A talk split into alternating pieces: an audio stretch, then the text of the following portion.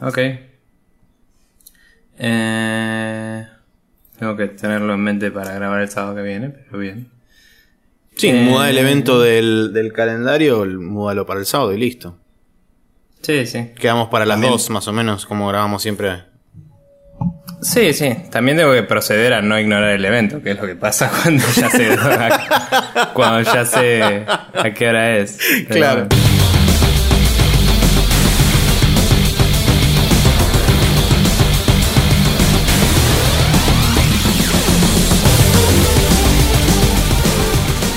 Buena gente, ¿cómo les va? Estamos nuevamente acá en Sprecho News Podcast. Este es el capítulo número 174. Mi nombre es Nicolás Viegas Palermo. Estoy con Maximiliano Carrión, como siempre.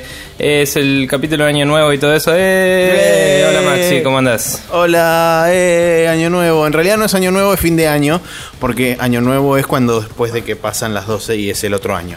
Pero hola, ¿qué tal? Bienvenidos a todos. Eh, hoy es el último programa del año, técnicamente, porque no hay más días del año.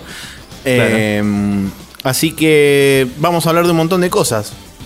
A menos que lo escuchen al día siguiente y es el primer programa del año. Es, el- es verdad, es muy Pero cierto bueno. eso.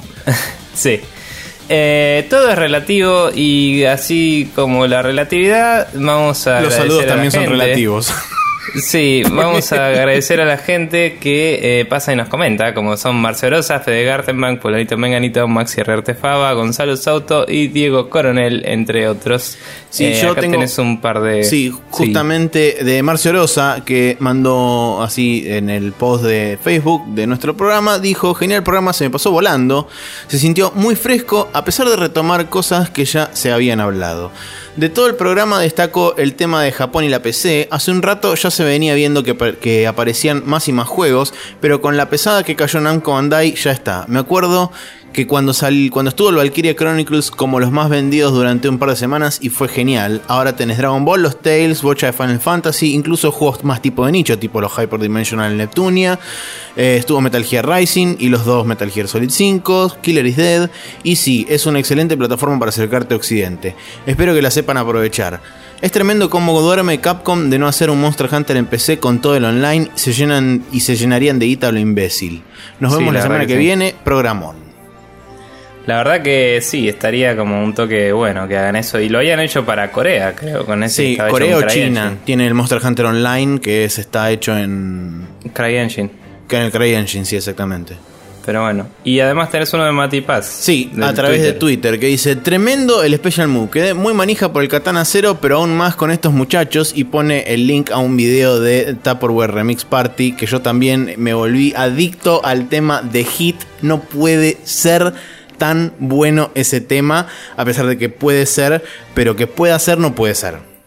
¿De qué video linkeó él en particular? Eh, él había puesto uno que estaban tocando en la calle, creo que era el video de Aja de Take On Me, pero que estaban tocando en la calle ellos. Genial. Eh, no sé si no sé si lo vi, tengo que revisarlo. Pero No, es nada, que no- seguramente no estaba en la cuenta oficial de ellos, debe haber sido un chabón que lo filmó y... Claro. Pero sí, la verdad que son unos grosos los chabones y por eso quería recomendarlos la Sí, semana de hecho pasada. yo fui a Bandcamp y me compré todo el extended play que viene con The Hit, que ahí está Pale Blue Dot y hay otro, otro tema más que es este con referencias a StarCraft porque no me acuerdo cómo se llama el tema, pero sé que en una parte dicen Prismatic Core Online y eso lo dice el Void Ray cuando sale de la fábrica de los protos. Sí, en el de Pale Blue Dot creo que decía que requerían additional pylons también. Había uno que decía eso. Sí, es ese mismo tema. Pero no es el Pero Pale- bueno. no es Pale Blue Dot, es otro tema. Ok. En Pale Blue Dot, la última parte tiene el monólogo de Sagan. O la última parte del monólogo de Sagan. Está bien. Bueno, nada, eh, yo por mi parte quería agradecer a toda la gente que quedó impactada y le está poniendo onda a mirar los videos de YouTube porque pasó finalmente el video de la masacre. el video de la masacre del XCOM en el que todo se va a la recontra mierda eh, y nada, fue como una eventualidad en nuestro canal. Y Logan Y- salva el día. Y Logan eh, rescata el día, diría, que sería la, la frase. Sí. Pero nada, Eso, así que ojalá que sigan pasándose por, por el YouTube y comentando y todo eso. Pero bueno, ¿cómo hace la gente para mandarnos eh, comentarios y cosas? La y eso? gente se enchufa a la internet y puede, por ejemplo, mandarnos un correo electrónico a contact.spreadshotnews.com o puede pasar por nuestro Facebook en facebook.com barra spreadshotnews. En su defecto puede pasar por spreadshotnews.com, que es nuestro sitio oficial, donde están todos los posts semana a semana de nuestro podcast, o como hizo Paz Matías, como hace a veces Jonathan Sepp Cadenas, muchas veces Pyro y demás gente. Pueden pasar por arroba spreadshotnews, donde es nuestro Twitter, y nos dejan ahí 140 caracteres, y en algún momento alguien se va a acordar de contestarles o decirles algo. Bien. Bueno, dicho todo eso, no hay más que hacer que ir a la siguiente sección, que es en este caso el Quickshot. Y acá en el Quickshot vamos a aclarar un poco lo que mencionamos la semana pasada sobre los horarios de grabación y salida de los podcasts para el año 2016. Eh, 2006 no. Eh, contame, Maxi, a mí y a la gente, qué ha sido el veredicto después de las pruebas locas. Bueno, como habíamos aclarado la semana pasada, nosotros teníamos de referencia factores externos que afectaban directamente la publicación de nuestro programa, como ser que mi máquina anduviera bien para poder renderizar el programa en tiempo y forma correcta. ¿Qué pasó? Formateé, entre comillas, este fin de semana aprovechando Navibla y todo eso y gente al pedo. eh, y los resultados fueron más que positivos porque al renderizar el programa anterior, que duraba algo así como dos horas y pico, tardó una hora y monedas. Entonces eso quiere decir que tranquilamente puedo lograr llegar a editar el programa para el día martes que va a ser nuestro nuevo día de salida a partir de 2016. Esto quiere decir que el programa número 175 del podcast va a salir el día martes 5 de enero a las 0.30 horas. A partir de ahí vamos a continuar saliendo todos los martes hasta, Hasta que se nos cante cambiar de nuevo. hasta que se nos cante cambiar la- el día de vuelta. Pero por el momento, 2016 arranca el día martes, del eh, martes 5 de enero a las 0.30 horas con el programa número 175. A diferencia del resto de los años que arranca el primero de enero. Claro. Esta el- vez arranca este- el martes 5. Este, este año 2016 arranca en eh, el martes 5 en el Spreadshot verso. No sé en los otros universos paralelos que nos rodean. Yo la verdad que no puedo estar en todo a la vez. Está muy bien. Bueno, nada, así que ahora ya lo sabe gente, el- los días martes vamos a empezar a salir y eso implicará por suerte que las noticias van a ser un poco más relevantes y a la vez que eh, no le toma más tiempo a Maxi ni, ni se le complica porque ya arregló los temas que tenía con la compu, así que todos somos un poquito más felices supongo. Ahora saben Ponele. dos cosas. Uno, el 2016 arranca el martes 5. Dos, el podcast empieza a salir los martes. Bien, perfecto. Eh, vamos a cerrar esto acá y pasar a hablar de jueguitos, que de eso va a tratar todo el programa del día de hoy.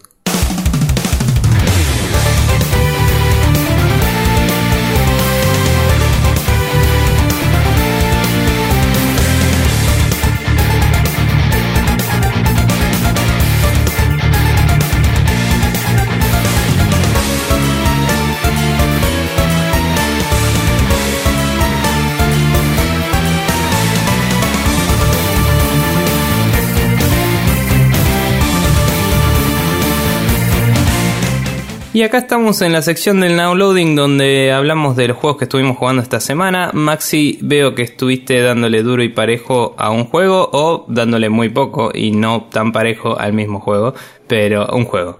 Sí, tengo un solo juego porque terminé finalmente el Tales of Cestiria y su consiguiente DLC gratuito que expande entre comillas muy grandes que son prácticamente innecesarias porque se podría tirar y no jugar porque es innecesario el DLC.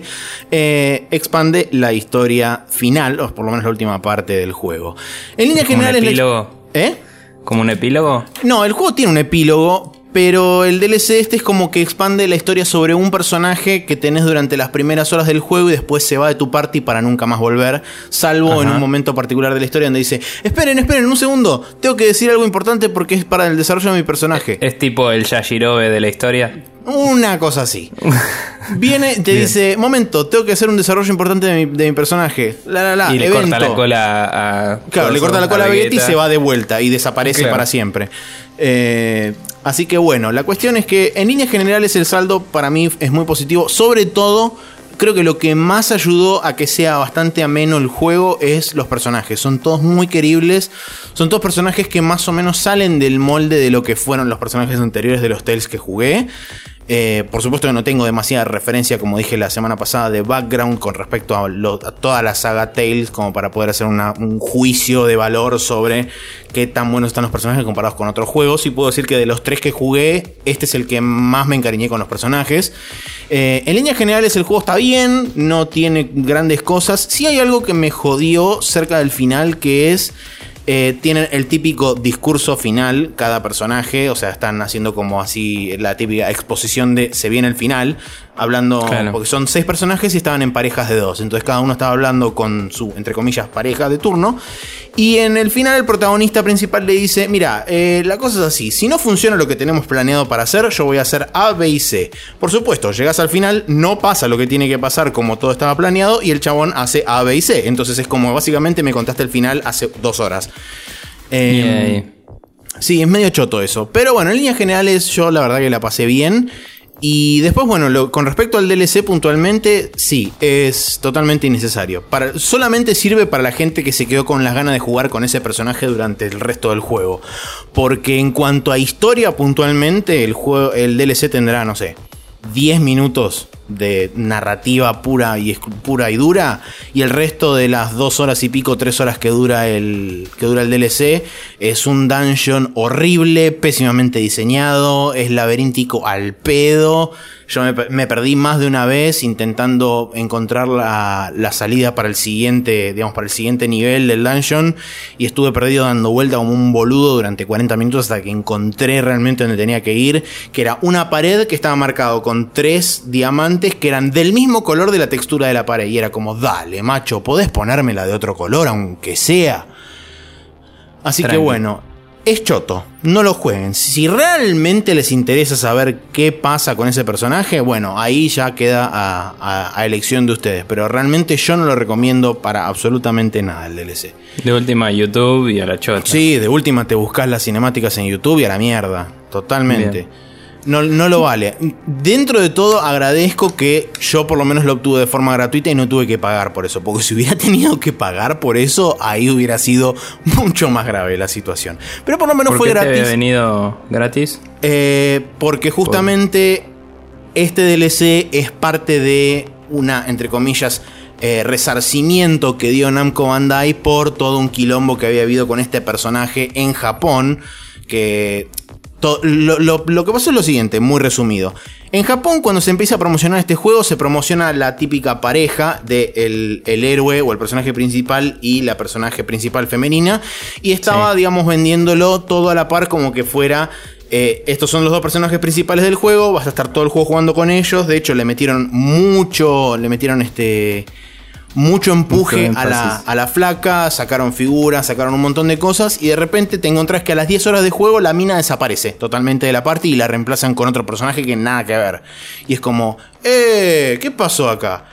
Por supuesto. O sea, era para apaciguar a los fanboys. Era para apaciguar un poco a los fanboys. Y sacaron este DLC que. Mm, bla. Es la gran Mass Effect 3. Eh, sí, podría decirse que sí, sí. Es como le agregamos algo innecesario al final porque todo el mundo se quejaba de que el final era malo. Y es tipo, es el mismo final pero con más cosas. Con, más slides, claro, sí, no, no tiene mucho que ver.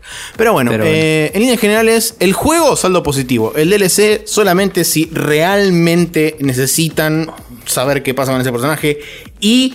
Eh, tienen ganas de sufrir durante dos horas y pico, tres, con un dungeon de mierda. Bien.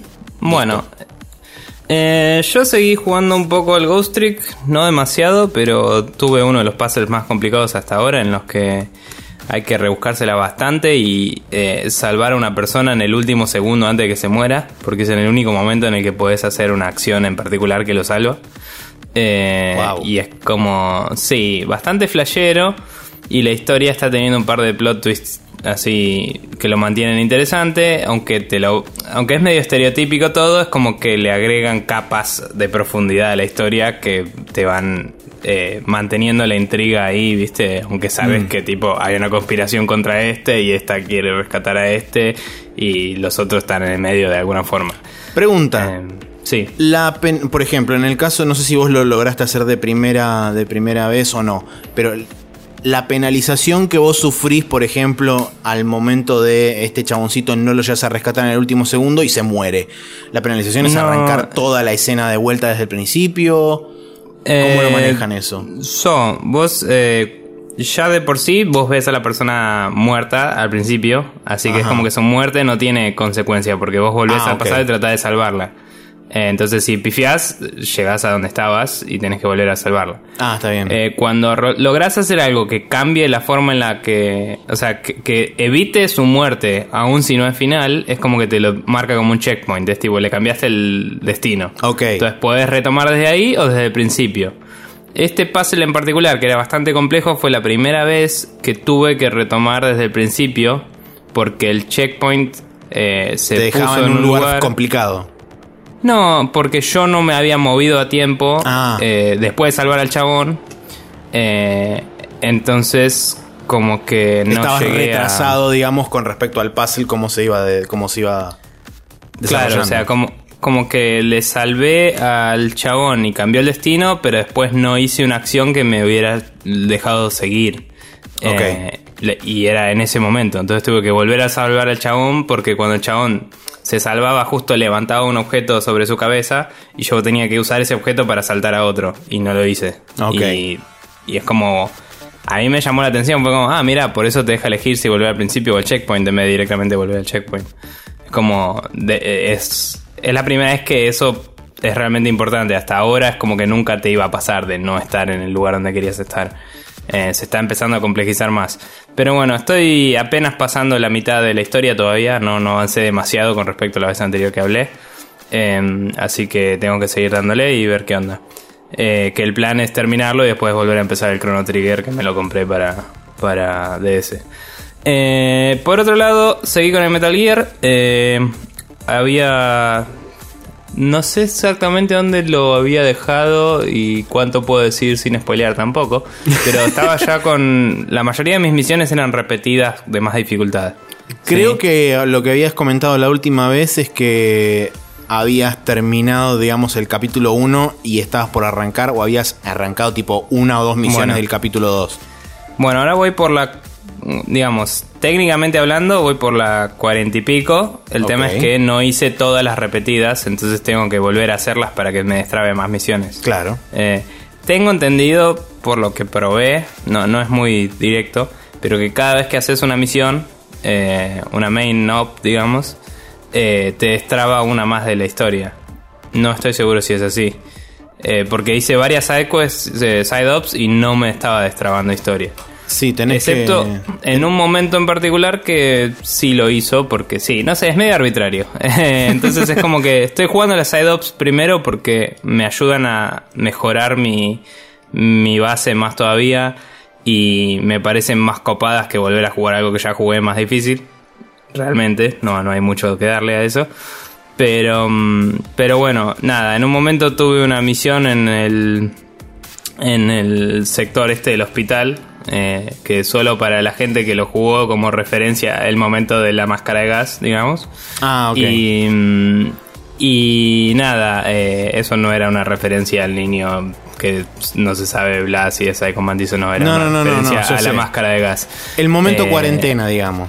Sí, cuestión que me pareció bastante bien narrado dentro de que la premisa me sigue pareciendo pelotuda de toda esa situación.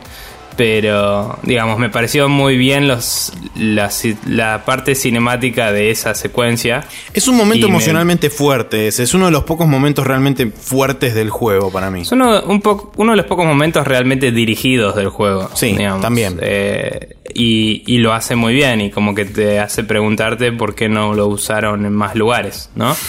Pero no lo digo necesariamente como diciendo que... O sea, yo... Está bien, todavía no lo gané, pero no estoy de acuerdo con la premisa de que es un juego de mierda, porque la verdad que el juego está buenísimo. Eh, sí me está pareciendo repetitivo lo de las misiones repetidas, eh, que son las mismas, y eso me molesta que sea exactamente lo mismo en vez de variarlo un poco o algo. Eh, pero nada, el gameplay sigue siendo entretenido, estoy upgradeando todo a lo loco. Y algo que me pasó que fue medio flashero, que te iba a preguntar si... Porque me parece que lo agregaron ahora. Es que entré y mm, el... O sea, algo que me hincha las bolas, aclaro, es que cada vez que entras tenés como 5 millones de páginas de patch notes, dependiendo de cuánto tiempo tardaste en entrar. Eh, después de no haber jugado una semana, tuve, no te jodo, como 15 páginas Sí. de patch notes. Me pasó. Eh, pero bueno, cuestión que entro al juego y eh, de repente hay como unos challenges. No sé si eso te, eh, existía No. antes, me parece que no.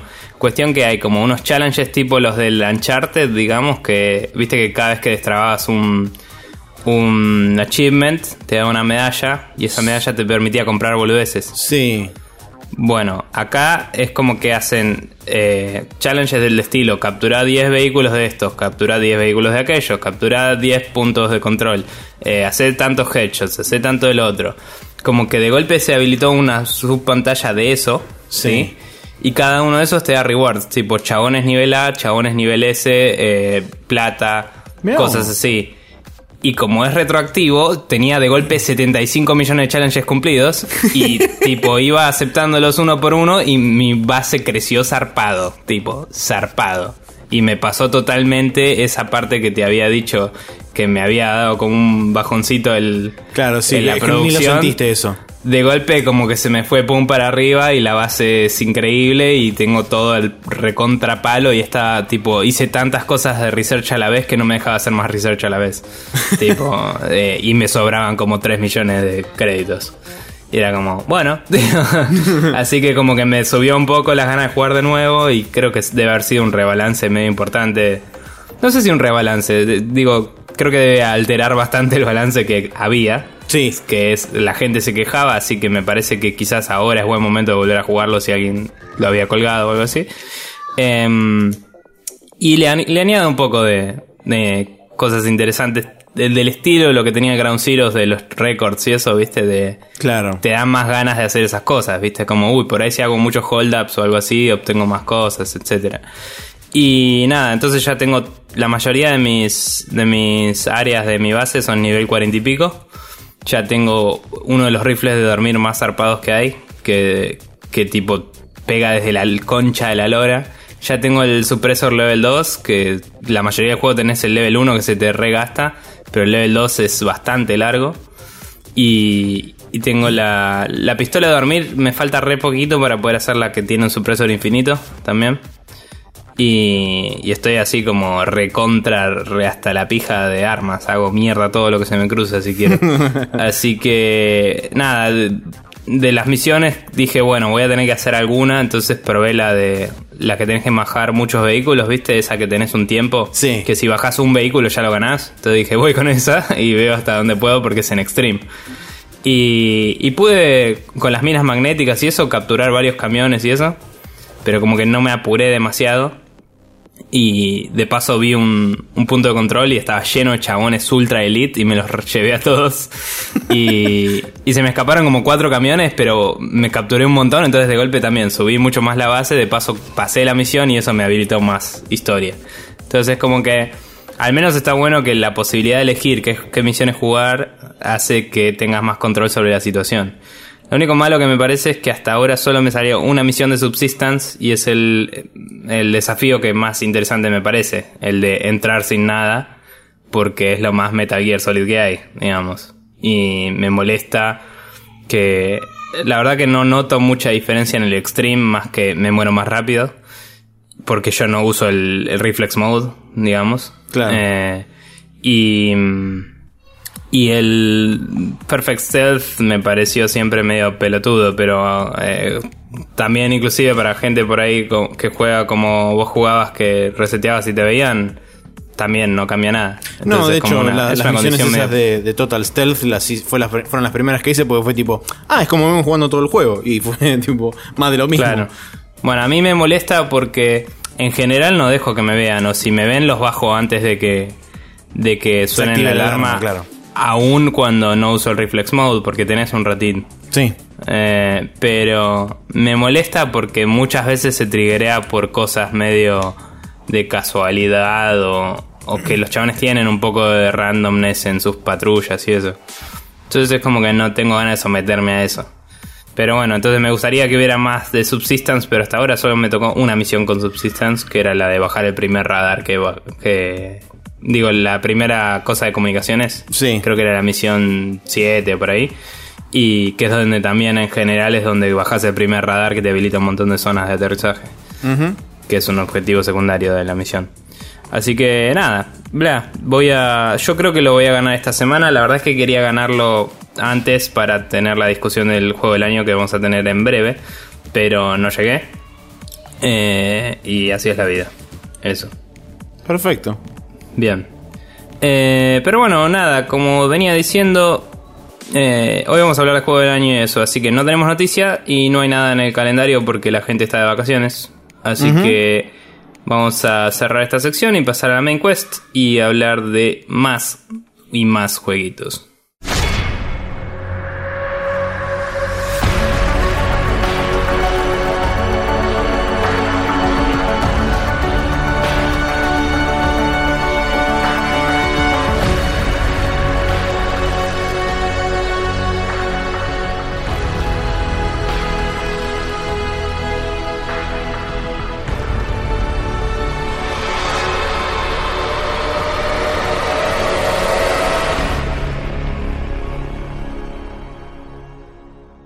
Y como hemos hecho hasta ahora todos los años, tenemos listas de los juegos que nos parecen recomendables del año, los juegos que nos han recomendado o hemos escuchado que están buenos en distintos medios y a través de distintas personas. Y nuestros tres mejores juegos del año, de los cuales el primero es un toque cantado, así que Sí, no sé si no convengamos que va a haber ser hecho un- cuatro este año. Va a ser dos. Pero- O sea, van a ser dos Sí. juegos del año de cada uno. Porque ya hay uno que fue universalmente declarado juego de la vida, eh, del Sí. universo y de más allá de la existencia. Sí, pero bueno, vamos a... Bueno, también tenemos acá links a todas las ofertas de fin de año que Sí, no, no, sé puse las ofertas de GOG porque las ofertas de GOG fueron más temprano que el resto de los fueron las de outlets. invierno. Y ya terminaron. Sí. Así Igual no que- sé si llegaremos a tiempo con, con esto en el post, pero bueno, nada. Steam, PSN, Xbox Live, Humble Bundle, todos están teniendo ofertas. Sí, Y- la de Steam corre hasta el 4 de enero, la de Xbox creo que es hasta el 5 de enero, así que tienen bastante más tiempo. La de PlayStation Network, la verdad que no sé cuánto tiempo dura, pero sé que durante los fines de semana hacen flash sales. 2. Hasta el 2 de Creo que enero. hasta el 2 eran. Ok. Sí. Pero sé que durante los fines de semana hacen flash sales y digamos de todo el catálogo de ofertas que tienen es como que eligen algunas cosas de ahí y los, los rebajan un toque más de precio todavía. Eso lo hacen exclusivamente los fines de semana. Eh, Así que esténse atentos, pásense por los links que les vamos a dejar. Y bueno, también Humble Bundle está haciendo la, la típica también oferta de así de fin de año, de Navidad y cosas. Compren, compren. Sí. Eh, nota que probablemente nos olvidemos, pero quizás para el año que viene tenga más sentido hacer esto para Navidad, porque así tenemos más tiempo para que le llegue a la gente eh, la información. Cierto. Es más, no sé si no lo hicimos en Navidad, algún año anterior y colgamos, pero... Puede ser. Pero bueno, tiene más sentido hacer juegos en Navidad y recuento del año en fin de año, quizás. Pero bla. Cuestión que nada, teniendo en cuenta todos estos sitios que tienen ofertas, acá tienen nuestras recomendaciones del año a continuación. Sí, ¿te Maxi. parece que arranquemos primero por las recomendaciones extra y después nos dediquemos a las recomendaciones de cada uno personales y cerramos con los juegos del año? Eh, no, me parece mejor recomendar Bueno. las nuestras primero una y una, como hacíamos, creo que así hacíamos los Sí, años sí, anteriores. sí, hacíamos una y una. Bueno, este yo, año no hice lo que siempre hago de escuchar el capítulo del año anterior, Yo así sí. que estoy perdido. Pero eh, yo, bueno, yo arranco con Resident Evil HD Remake, que está disponible para Play 3, Play 4, Xbox 360, Xbox One y Windows. Es un, la verdad que es un muy lindo juego. Es, eh, como ya saben, es la remasterización de la versión de GameCube, que está basada, por supuesto, en la versión original de PlayStation 1 y Sega Saturn. Eh, tiene muchos agregados extra. La verdad que esos agregados son bienvenidos. Tiene cosas que, que realmente le agregan valor y que no le quitan, digamos, o no, no se sienten como relleno gratuito o relleno al pedo. Son realmente cosas que están interesantes y que son, son copadas de hacer. De hecho, hay varios puzzles que están cambiados con respecto a la versión original. El que más recuerdo en este momento es el, puzzle de la sala de los cuadros. ¿Cómo? Sí. Que me dijiste que antes había como un veneno loco. Claro, en realidad lo que pasa en la sala de los cuadros en la versión original es que primero está llena de cuervos arriba. Ahora no recuerdo si en la versión nueva había o no cuervos. Pero además lo que está cambiado es que los cuadros son en total 8 y lo que tenés que hacer es ordenarlos cronológicamente dependiendo de lo que, de lo que te dice la descripción de cada imagen. Una vez que vos llegas a la, a la del final, apretás el botón y lo que te da es uno de los emblemas para poner en la puerta que da al jardín. En este caso lo que pasaba es que se abría la pared del final y te permitía acceder a lo que era la parte del cementerio y la catacumba esa donde estaban las, las caras con los, con los cosos locos que tenías que poner los emblemas y me está avisando que tengo que grabar un podcast, el teléfono. Ah, qué bien. Eh, Así que yo la verdad que lo disfruté mucho, por supuesto que teniendo la ventaja de haber conocido y haber jugado la versión original, había muchas partes que las reconocía al instante y sabía exactamente qué era lo que tenía que hacer. Sin embargo, me encontré con sorpresas agradables como varias partes nuevas y varios puzzles nuevos que no tenía idea de qué era lo que tenía que hacer. Y fue como rememorar un poco esa sensación de la cosa nueva y de qué es lo que tengo que hacer y de estar también un toque perdido. Sí, redescubrir el juego un poco. Claro, exactamente. Así que yo la verdad la pasé muy bien. Yo lo tengo súper colgado, como saben, pero estaba en los planes alguna vez retomarlo, eh, probablemente con tu ayuda como copiloto, porque eh, me gustó y todo, pero es como que yo ya tuve la experiencia Resident Evil y dejó de interesarme un poco. pero creo que si vamos juntos comentando y nos cagamos risa un poco, puede ser una experiencia agradable para el canal de YouTube. Pero la verdad que como juego, si, si les gusta la saga y quieren saber cómo empezó y eso, me parece copado y me parece que va a estar bueno también el, el, cero cuando salga. Sale ahora dentro de poco, del 19 de enero sale. También para las nuevas consolas. Sí, señor. Solo 14 días después del principio de año. Oh. Em, bueno, yo en la, en la lista tengo el Pillars of Eternity, que eh, vos lo tenías puesto como recomendación de terceros, pero me acordé que lo jugué, técnicamente hablando. Em, nada, la verdad es que es un RPG hecho y derecho de los clásicos, eh, así basados tipo tipo Infinity Engine y toda la bola. Eh, isométrico, em, con reglas muy claras y, bastante bien redactadas como para gente que quizás no, tiene toda la experiencia en el rol. Cuando creas el personaje te dice las fórmulas en las que se basa para dar las soluciones de las cosas. Y la verdad es que el lore y, y lo que lo que te va diciendo la gente, lo que te va contando, la forma en la que se desenvuelve la historia me parece muy bien llevado a cabo. Eh, solo jugué el principio del juego, pero me parece que vale mucho la pena. Y si están buscando un lindo RPG, que tengo entendido que dura unas 50 o 60 horas, eh, ahí tienen una muy buena opción. Eso. Bien, perfecto. El siguiente en mi lista es el Bloodborne, eh, por supuesto, el gran, uno de los grandes exclusivos de Sony este año. Para mucha gente, o para bastante gente, fue un poco como más de lo mismo con respecto a lo que fue la saga Souls. Eh, yo disiento bastante, sobre todo en lo que es mecánica. Narrativamente sí, el juego se parece mucho porque es, es de la típica, o sea, es de la escuela de eh, Miyazaki y de Front Software de la historia críptica, de que vos tenés que ir a buscar los fragmentos de la historia y que si realmente te dedicas a matar bichos y, este, y no le das mucha bola a nada, es como que sí, el juego pasa sin pena ni gloria, pero justamente lo interesante, no solamente desde el gameplay, sino también desde el lado de la historia, es ir a buscar la historia y ver que hay muchos personajes que tienen un montón de historia por detrás, eh, pero digamos, lo que más se destaca usualmente y lo que a mí más me destacó del Bloodborne es primero la atmósfera, Eh, es, un, es un juego que está situado en una suerte de pseudo época victoriana, pero mucho más oscura. Eh, no conozco la literatura de Lovecraft, pero dicen que es muy Lovecraftiano todo el juego en líneas generales. Terror cósmico, así, re loco. Claro, una cosa así. Eh, de hecho, tiene muchas referencias muy marcadas a lo que es la literatura de Lovecraft, por lo menos por la gente que lo jugó y que conoce de la literatura de Lovecraft. Eh, y algo que a mí me marcó muchísimo durante todo el juego y es una constante. La verdad, no, no tuve oportunidad de jugar todavía The Old Hunters, que es el DLC, pero en lo que es el juego principal, algo que se destacó muchísimo durante todo el transcurso del juego es.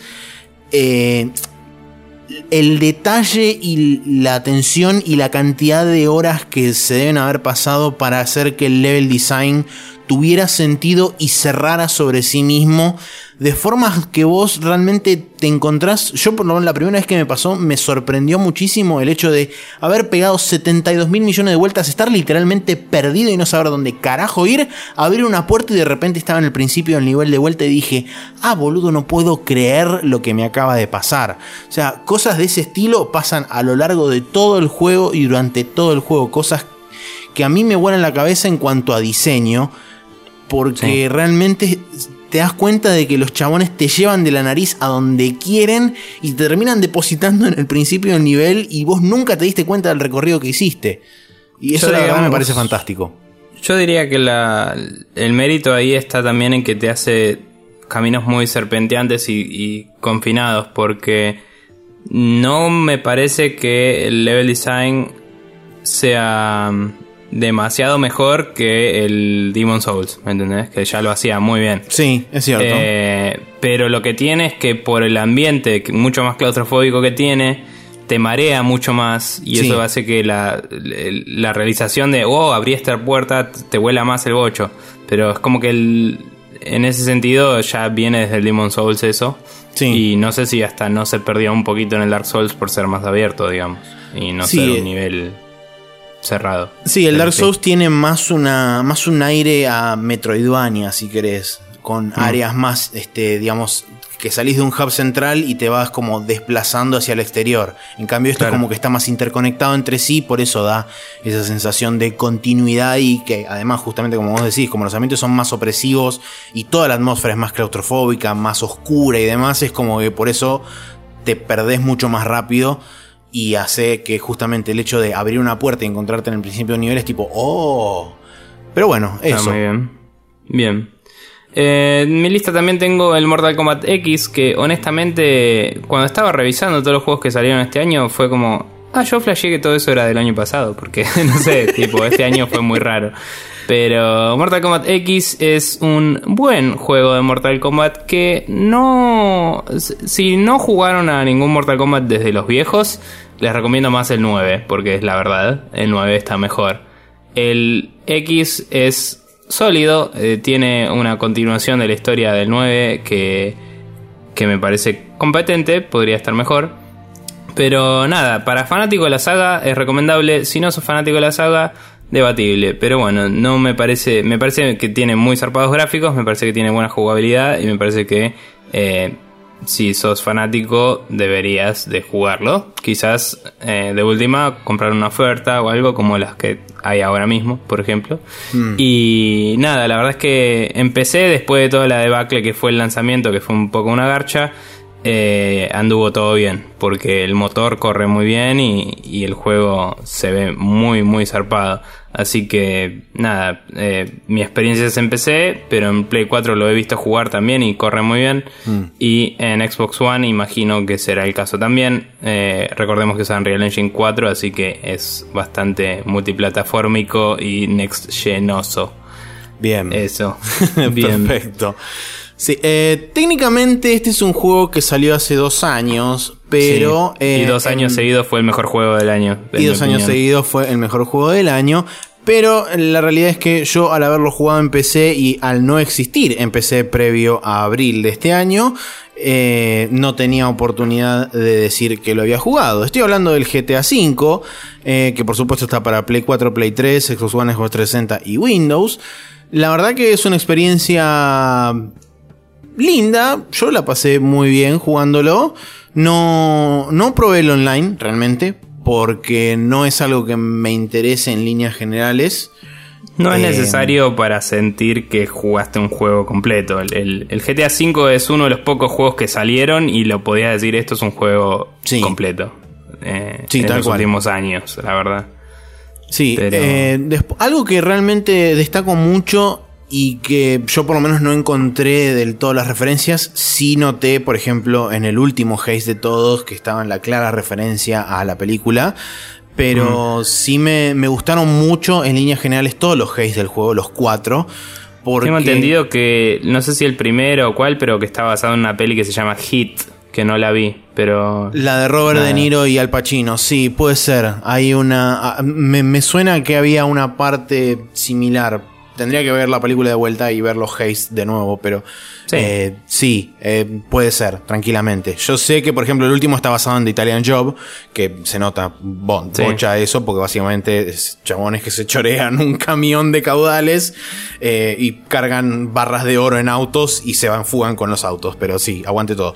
En lo que me gustó mucho del juego es el manejo de los tres personajes y el hecho de switchar entre cada uno de los personajes y que cuando vuelvan tengan esa mini escena de 10-15 segundos que te pone en situación de lo que estaba haciendo el personaje previo a que vos tomaras el control y te da esa sensación de que cuando vos no estás en control de ese personaje, ese personaje tiene su propia vida y tiene su, su rutina alrededor de los santos y hace lo que se le canta al culo. O sea, es un, es un lindo, digamos, agregado para mantenerte en ese suspension of disbelief que provee el juego y la verdad que me pareció muy interesante y una manera muy inteligente, digamos, de solucionar el cambio entre personajes. Y algo que también se destaca mucho es el cambio de personajes dentro de las misiones de historia, que eso también Sí. está muy bueno. Eh, no del- en algunas misiones no está del todo bien hecho porque si bien a vos te permite cambiar libremente, hay momentos donde te dice recomendamos cambiar a este personaje y por ahí hay otro personaje que está en una mejor posición para hacer algo que proteja a los otros dos o que Sí, es, te es permita una avanzar. experiencia muy dirigida, entonces es como que a veces conflictúan esas dos mecánicas, pero en el momento del free roaming está bueno poder cambiar al, al que al que se ajuste más al estilo de juego que quieres hacer y esas cosas. Eh, sobre lo que decías de las escenas eh, cuando cambias a uno de ellos, eh, también hay mucha atención al detalle, como por ejemplo que en una escena que está peleándose con la mujer Michael en el restaurante, que seguro que la tuviste, Sí. eh, la mina salió, yo me subí al auto, arranqué, hice marcha atrás y justo la mina estaba cruzando la calle y la atropellé. Y después, eh, que eso te lo había contado hace mucho, Sí. hace dos años cuando salió el juego, y después la mina le mandó un mensaje diciendo, sos un hijo de puta, qué sé yo, y te cobra plata para la cirugía de, de, de recauchutarla toda la mina. Está buenísimo. Y la mina se recalienta con vos. Pero bueno, nada, es un juegazo. Qué zarpado. Sí, yo la verdad lo disfruté mucho. Eh, y bueno, eso, GTA V. Empecé. Bueno, eh, no me acuerdo si la beta estaba desde el año pasado, pero técnicamente este año salió el Heroes of the Storm eh, para disponible para todo el mundo. Es un dentro del género de MOBA es quizás el más accesible. tiene, la verdad, personajes que son bastante diversos y entretenidos de usar. Tiene distintos modos de juego, distintos mapas. Nada, el- un pulido de Blizzard que eh, he sabido aprender a no esperar siempre, pero, pero es el, el feel de un juego de Blizzard bien hecho, digamos. Así Claro. que, eh, nada, si están pensando en meterse en una movida multiplayer eh, y quieren probar algo, quizás esta es una de sus mejores opciones. Así que Heroes of the Storm está en mi lista para PC y también está para Mac eh, si no tienen Windows por alguna razón. Y eso.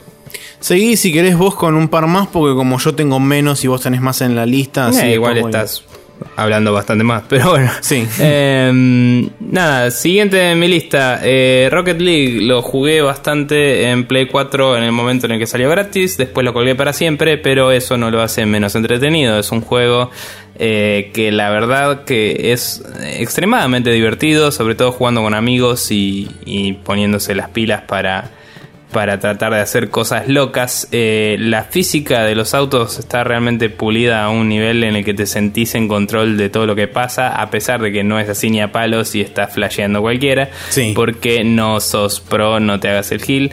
Eh, pero la verdad es que es un juego muy, muy competente, muy divertido. Y si tuviste la opción de agarrarlo gratis en PCN y todavía no lo probaste porque es uno de los tantos juegos que tenés, te sugiero que lo pruebes. Y si estás en la duda de si comprarlo o no, y los juegos multiplayer eh, con cierto grado de, multi- de competitividad son lo tuyo, también te sugiero que lo compres porque vale la pena. Sí, yo la verdad que lo probé bastante poco, pero lo poco que lo probé me divirtió. Así que puedo, puedo ver, digamos, cómo eso hace que sea muy atractivo para el resto de la gente y sobre todo si tenés ese espíritu competitivo, como decía vos recién, de, de querer...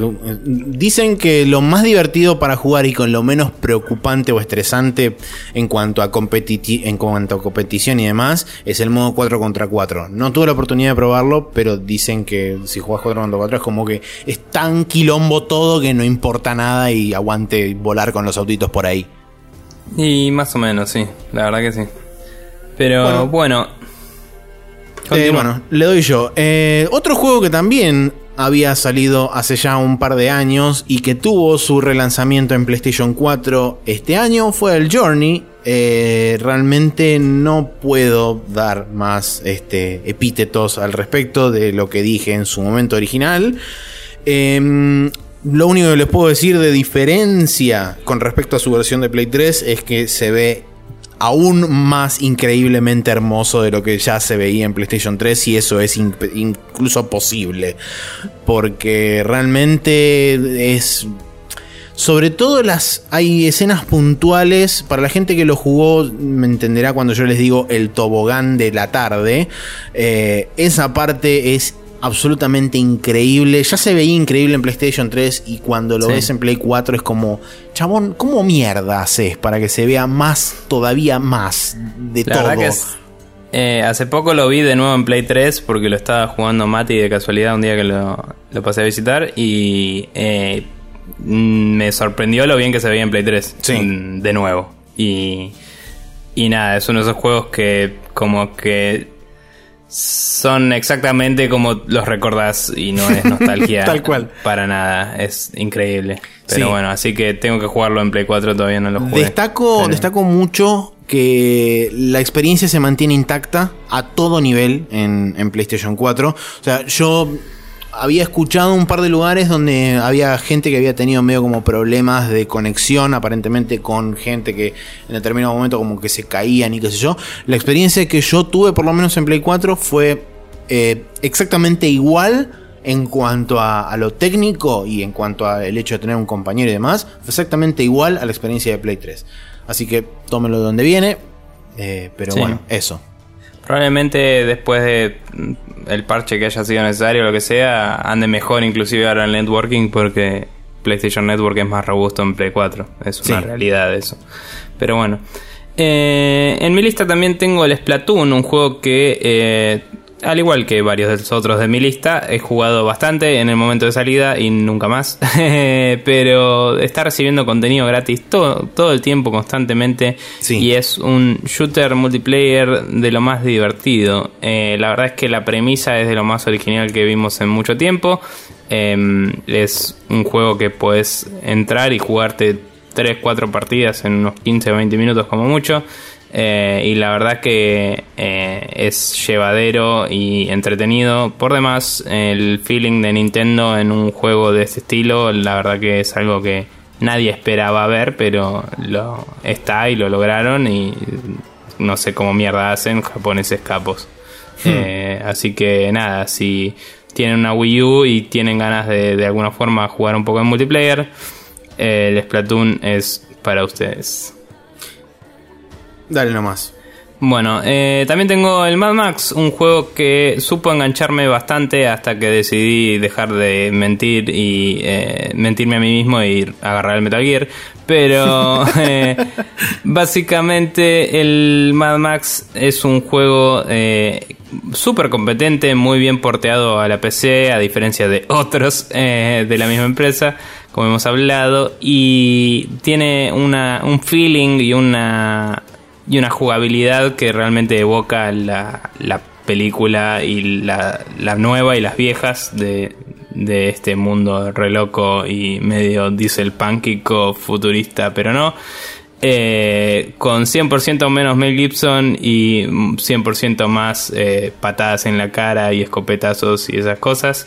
La verdad que es un juego muy muy llevadero y copado para la gente que quiera dar vueltas por una wasteland en el mejor auto posible. Y la verdad es que eh, debo recomendarles nuevamente que hagan las misiones en orden porque a mí me pasó esto que me rompió la ilusión zarpado y no lo volví a agarrar desde entonces. Pero fuera de eso me parece que el juego es muy muy muy bueno y se los recomiendo mucho a todos. Bien, esto es, un, es una recomendación conjunta porque ambos lo jugamos y recién cuando lo vi en tu lista dije, sí, sabes que tenés razón, hay que recomendarlo porque es un muy buen juego. Estamos hablando del Keep Talking and Nobody Explodes. Un juego que probamos en su momento en el cumpleaños de Guillo y que la verdad que eh, se nota mucho que está pensado para ese tipo de, de reuniones y para, digamos, grupos de personas. Eh, y es un party game, digamos. Es un party game y es muy loca la dinámica que se arma entre los dos lados de lo que es, digamos, la persona operando la bomba para que no explote y las personas buscando en el manual todo lo que le va cantando la persona que está con la bomba.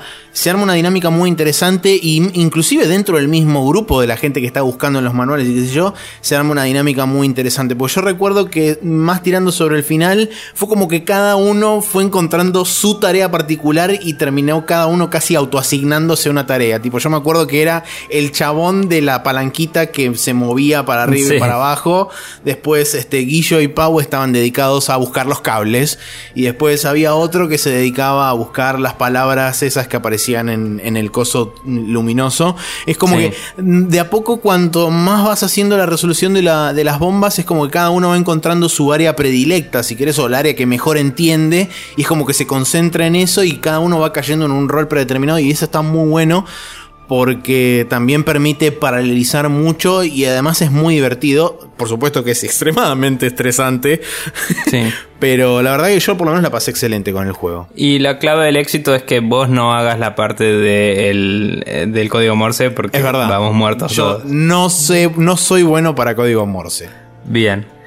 Pero bueno, continuando con mi lista, eh, el Galaxy de Dimensional, hoy en día disponible para PC y Play 4, en ese momento cuando lo jugué solo Play 4, es un juego estilo roguelike, eh, tipo shoot the map pero no, en el cual básicamente sos una nave que se transforma en robot porque macros y estás volando por el espacio cagándote a tiros con distintas cosas y la verdad que mecánicamente es muy copado, es el tipo de juego que le gustaría a Castorcito, por ejemplo, eh, me parece a mí. Em, y nada, para todos aquellos que les guste hasta cierto punto los roguelikes, los juegos de shooters, los juegos que se enfocan más en el gameplay que en la narrativa, a pesar de que tiene una especie de narrativa de fondo, eh, este es un juego muy entretenido y muy interesante de descubrir y, explorar, digamos. Eh, realmente hay bastantes mecánicas que se van destrabando de a poquito. Quizás mi única crítica para él es que eh, a veces parece que tenés que ponerte demasiado para destrabar lo siguiente pero cuando vas destrabando esas cosas después puedes revisitar niveles viejos y jugarlos con mucho más armamento y cosas y se vuelve bastante más eh, ameno el asunto. Así que quizás es cuestión de dársela contra la pared un poco para después jugar un poco más eh, como en un territorio más sólido, digamos, en un terreno más sólido, eso. Bien. Perfecto. Bueno, siguiendo con el espacio, yo tengo el Rebel Galaxy, del cual vine hablando este, bastante constantemente estas últimas semanas. Y la verdad que es un juego muy interesante en cuanto a lo que gameplay se refiere.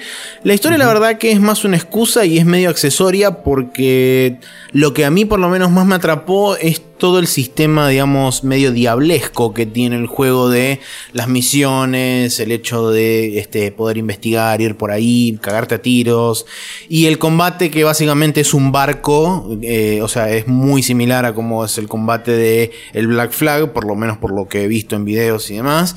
Eh, eso lo hace muy fácil, digamos, de, de agarrarle la mano y de entender. Es visualmente simple y es divertido a la vez y es muy satisfactorio a la hora de combatir porque justamente el combate se siente que es una de las una de las este, una de las mecánicas fundamentales en las que decidieron eh, construir alrededor de, en, en todo el juego. No tengo mucho más que decir, la música también es muy buena, a pesar de que bueno, como la lista de temas es corto, eventualmente se termina volviendo un poco repetitiva sin embargo, el hecho de que tengas una lista de, entre comillas, temas de combate y una lista de temas de navegación hace que por ahí eso lleve bastante más tiempo el, cansarte, digamos, con, respecto a la música. Y justamente menciono la música porque es lo que le da mucho la atmósfera de el salvaje oeste, pero en el espacio, que es básicamente a lo que intenta apuntar porque es medio como la ley del oeste, pero en una galaxia perdida en el fondo del universo, básicamente. Y la verdad que está muy bueno. Bien. Em, por otro lado, yo eh, tenía uno en la lista que estaba mal anotado ahí, así que lo corrí. Pero eh, el último que tengo en mi lista es el Monster Hunter 4 Ultimate de Nintendo 3DS. Es un juego que... Nada, si conoces los Monster Hunter, no tengo mucho que decirte más que eh, de los que yo probé es el mejor. Así que ese es el punto de venta para los que ya lo conocen. para los que no lo conocen, Monster Hunter es un juego en el que básicamente tenés que ir eh, cazando monstruos, quack, y usándolos para crear mejor equipamiento y seguir avanzando en un ambiente muy Japón, digamos. Em, es un RPG de acción japonés. Eh, la verdad es que tiene mecánicas bastante pulidas a lo largo de los años, aunque quizás los controles a veces son un poquito duros. El 4 es el que más avances tuvo con respecto a eso hasta ahora. Eh, no sé qué onda el X, que está en Japón y, hay gente que lo está jugando importado, pero el 4 Ultimate es como que es el más sólido en cuanto a responsividad de controles y... Eh, las animaciones y las formas en las que tu personaje se mueve por el entorno son como más llevaderas. Eh, tiene un poco también de lo que es el, Metal Gear Peace Walker, que de hecho tiene un crossover incorporado al Peace Walker medio loco, así secreto porque sí, em, porque se parecía al tipo de gameplay, digamos. Y la verdad es que es un juego que si tenés una 3DS y, necesitas un, un, time killer, como le dicen, ¿no? Un, un juego para meter tiempo nomás, eh, es de lo mejor que hay. Es muy entretenido y la verdad es que la variedad de monstruos que hay y de desafíos que puedes afrontar es muy muy grande. Eh, cuando empieza a volverse repetitivo tenés la opción de meterte en multiplayer y eso le va a dar un nuevo giro al asunto y la verdad es que nada, le puedes sacar horas y horas y horas de juego, así que de los juegos de, digamos, de lo que es el llamado bank for buck, de cuánto le sacás por la plata que gastás, es de lo mejor que hay en 3DS, me parece. Muy bien. Y mis dos últimos juegos son, eh, por un lado, el StarCraft 2 Legacy of the Void, que está disponible para Windows y Mac. Ah, perdón, el Rebel Galaxy está en Play 4, Xbox One y Windows. No, no había aclarado eso. Eh, el StarCraft 2 Legacy of the Void es, como ya comenté, la última parte de lo que sería la trilogía, entre comillas, del StarCraft 2. Eh, es un cierre digno, me parece, para lo que son los fanáticos, digamos, de, los RTS y de StarCraft en particular. Creo que es un, es un juego que tienen que jugar. Em, en cuanto a lo que es RTS mecánicamente, es la verdad que es muy ingenioso en muchos aspectos. No se siente repetitivo, salvo tirando hacia el final, las últimas por ahí 4 o 5 misiones no, o sea, es, es bastante innovador en cuanto a cómo plantea los objetivos, en cuanto a cómo es la progresión. Eh, también tenés algo que se metió un poco en lo que era este Heart of the Swarm, que era la parte, digamos, de evolucionar a, los Zerg y tener una suerte de bifurcaciones o de ramificaciones evolutivas y dependiendo de cuál vos tomaras eh, eran las habilidades que tenía cada una de las unidades. Acá hicieron algo similar, pero digamos con las distintas facciones de los protos, entonces tenés distintos subtipos de la misma unidad que tienen variaciones y eso también hace que el gameplay se modifique a la hora de que vos tengas que, por ejemplo, eh, elegir o querés utilizar un tipo de unidad en particular para justamente contrarrestar una habilidad que tienen algunas unidades en particular de esa misión. O sea, es como que eh, permite también un poco la exploración de distintas cosas o distintas unidades a lo largo de la campaña y eso me pareció la verdad que interesante. Con respecto al multiplayer no puedo hablar porque no jugué nada. Lo último que jugué de multiplayer de, StarCraft fue este, en Wings of Liberty y eso terminó mal. Así que eh, no... Y creo que estaba en videos. Claro, no voy a opinar sobre el tema. Eh, pero sí tengo entendido que, digamos, eh, hay una comunidad muy, muy apasionada por lo que es el arcade mode de, eh, del StarCraft 2, que son mapas customizados, modos de juego customizados, ahí es donde entran mucho los mods que, que hay para el juego. Inclusive, por ejemplo, hace no mucho salió toda la campaña y todo Broodwar completo para el StarCraft 2, inclusive hechos con cinemáticas in-game y toda la bola, o sea, muy, muy, muy zarpado. Eh, con el audio original, todo, digamos, exportado, toda la pelota. La verdad que Qué loco. tengo, tengo ganas de, la verdad. Tengo ganas de bajármelo y probarlo para ver qué tal andan.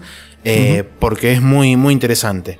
Así que bueno, eso es StarCraft 2. Y por último, tengo, como hablé recién en el uploading, el Tales of Styria, por las razones que di en el uploading. Eh, de los Tales que jugué hasta ahora, de los tres que jugué, la verdad que es el que más me satisfizo, digamos, a nivel personajes y demás y, es el que más me entretuvo a lo largo de, todo el, transcurso del juego. Así que más que nada por eso lo recomiendo. JRPG hecho y derecho. Para la gente que ya conoce los Tales, sabe de qué les estoy hablando. Eh, está para Play 4, Play 3 y Windows. Así que este, para la gente, algo que es novedoso es que esté para Windows. Así que la gente si quiere PC Master Race, uh, se lo pueden comprar en Steam. Eh, y nada, esas son las recomendaciones de Nico y mías. Y ahora vamos a ver las recomendaciones de juegos que no jugamos, pero que escuchamos durante todo el año que estaban buenísimos y que todo el mundo tendría que jugar. Yes. Así que, por ejemplo, el primero es el Dying Light, que creo que no lo jugamos porque no nos interesa una mierda, pero dicen que el gameplay realmente está bueno. Es este eh, juego en el que de día estás ahí matando zombies y haciendo parkour por la vida, y de noche estás ahí haciendo parkour por la vida y siendo matado por zombies. Claro. Em, así que, nada, la verdad es que dicen que está muy bueno, no sé mucho más que eso.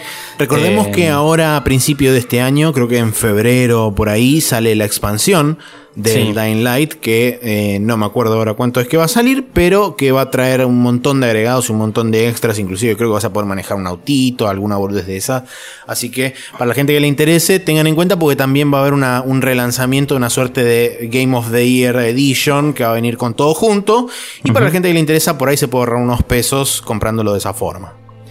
Bueno, y además, nada, eh, como que el punto de venta que todo el mundo usa es que es lo que la gente esperaba del otro juego que no me sale de zombies que había salido hace un tiempo. Eh, em, Walking Dead, ¿no? No, eh, este que había tenido el trailer de la pibita que se caía para atrás. Ah, el Dead Island.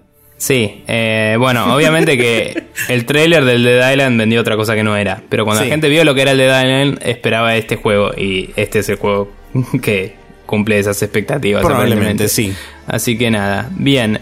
Después de eso tenemos el Life is Strange, este juego episódico de cinco partes en la cual una piba eh, adolescente tiene problemas adolescentes y poderes locos, según tengo entendido. Eh, viajes en el tiempo, o sea, tiene el poder de controlar el tiempo, básicamente. Así que nada, es como que tenés una situación medio heavy que resolver y la resolverás, supongo, de alguna u otra forma. O no. Eh, tiene una especie de eh, situación onda lo que fueron los juegos de Telltale de, Walking Dead y eso, en el cual las decisiones se van acarreando de capítulo a capítulo y eh, según dicen narrativamente y a nivel guion y personajes es de lo mejorcito que salió en el año. Así que hay que tenerlo en cuenta. Yo mismo tengo ganas de jugarlo, pero por ahora no tuve la oportunidad. Em, Siguiendo con otro juego de la lista, Grow Home, juego independiente de, el estu- de uno de los estudios no de es Ubisoft. independiente, pero sí, eso, es de un O sea, estudio bueno, de sí. Ubisoft. Es de un estudio de Ubisoft, perdón, no es independiente. Tiene una onda independiente. Sí, Eh, no, creo que vos lo habías jugado. ¿Puede ser que vos lo, lo hayas probé. jugado? Sí, lo probé un rato, eh, lo dejé en esta lista en vez de ponerlo en la mía porque no sé cuánto puedo llegar a recomendarlo personalmente con lo poco que jugué, pero eh, es una idea Pero tenés una interesante. idea un poco más acabada. Es una de lo idea que interesante. Sos un robot que, eh, tipo, se cae de su nave y su nave está ahí como estacionaria a como 2000 metros de altura. Y la forma de volver a ella es eh, ir haciendo que una planta Mm. medio loca, onda Jack y las habichuelas mágicas, vaya creciendo. Que la vas como estimulando para que crezca usando distintas cosas en, en el ambiente y vas trepándola y, y como que tiene una física medio ragdoll y una movida mucho más controlable que, pero estilo el Octodad y el, y el I Am Bread y eso de que te agarras con un, con los dos gatillos como que haces el grip de agarrar con mano izquierda y agarrar con mano derecha y hay mucha animación procedural, ¿no? Como que cuando mueves al personaje eh, el personaje se adapta a su animación a Inverse donde Kinematics.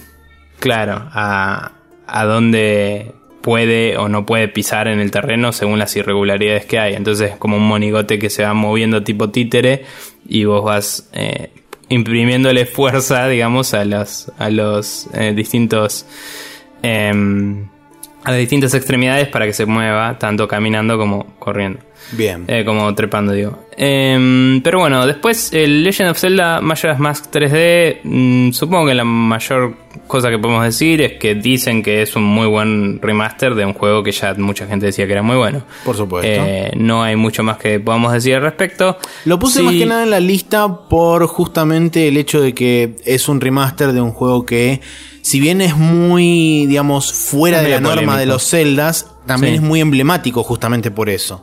Sí, sí. Eh, nada, es medio polémico, pero es por muchos considerados inclusive mejor que el Ocarina. Que personalmente el Ocarina no me parece el mejor Zelda ni a palos, pero mucha gente sí, entonces es relevante eh, Bien. mencionarlo. Siguiente en la lista está el City Skyline. Eh, por supuesto, la gente, después de haber jugado el fiasco que fue Sin City, se encontró con este juego que, mm, si bien muchos dicen que todavía le falta terreno para cubrir, dicen que es un excelente primer paso y que, digamos, pueden ver tranquilamente cómo este juego con el feedback correspondiente, sobre todo viniendo de, de un estudio, de un publisher como es este... eh, estos chabones que no me sale ahora el nombre. ¿Eran de Paradox? Sí, No. exactamente, ¿Sí? gracias. Eh, el publisher es Paradox, el estudio no es Paradox.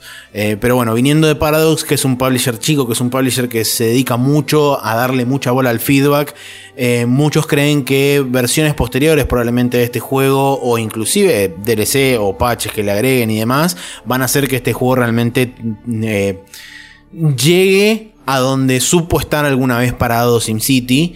Y igualmente creo que hay cosas que tranquilamente podrían obviar. Hay cosas de SimCity que a mí no me cerraron nunca.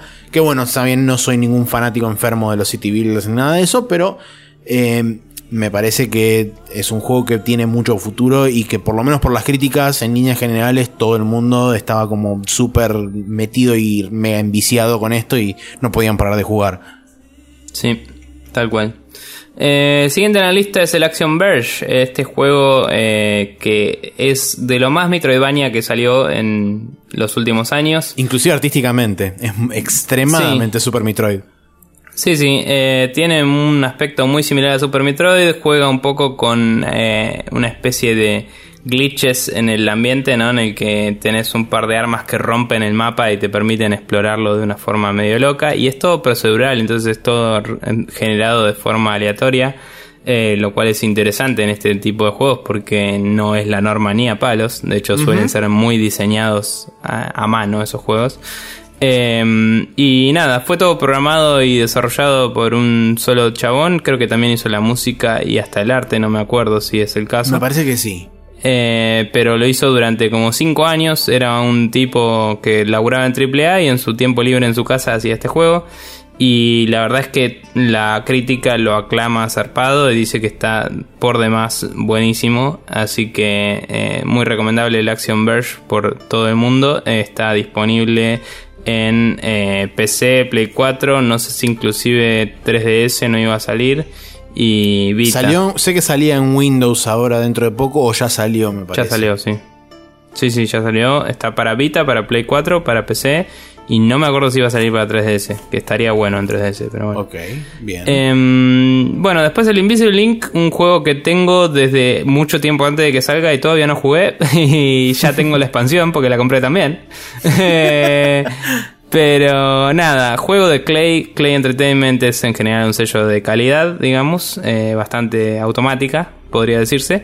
Y la premisa siempre me pareció fascinante. Eh, espías eh, por turnos táctico, vas así explorando distintas oficinas y lugares y ambientes en los cuales vas robando data y hackeando cosas y evitando los guardias.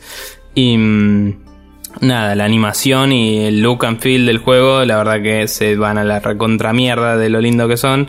Y los playthroughs que había visto de, de, las versiones betas y eso cuando lo estaban desarrollando, la verdad que me lo revendieron, por eso lo tengo ahí y está en mi lista de pendientes inmediatos, digamos. Eh, uno de los cuatro o cinco juegos que voy a jugar dentro de poco, por así decirlo. Otro de los juegos que de los cuales no se habló casi nada este año, pero que su lanzamiento original fue muy aclamado, de hecho fue llamado el mejor juego de Vita en muchos, en muchos lugares, es el Teraway, estoy hablando del Teraway Unfolded, su versión de PlayStation 4, que según los, los pocos comentarios que escuché está muy bien adaptado a la Play 4 y los controles están muy bien adaptados a lo que puede hacer el DualShock 4, lo cual no me sorprende, sobre todo viniendo de los enfermos de mierda de Media Molecule, que son todos chabones tan locos, eh, pero locos bien.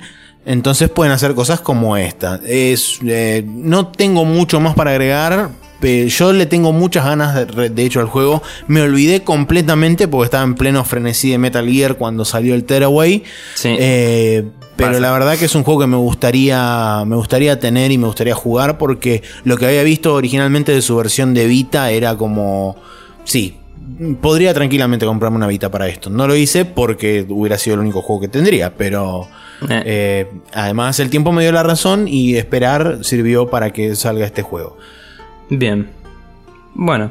Eh, después tenemos el Undertale, este juego que está ganando muchísimo revuelo últimamente, que salió hace unos meses ya. Uh -huh. Y la verdad es que es un approach bastante. Un, un, acercamiento bastante loco y original a lo que sería una historia estilo JRPG.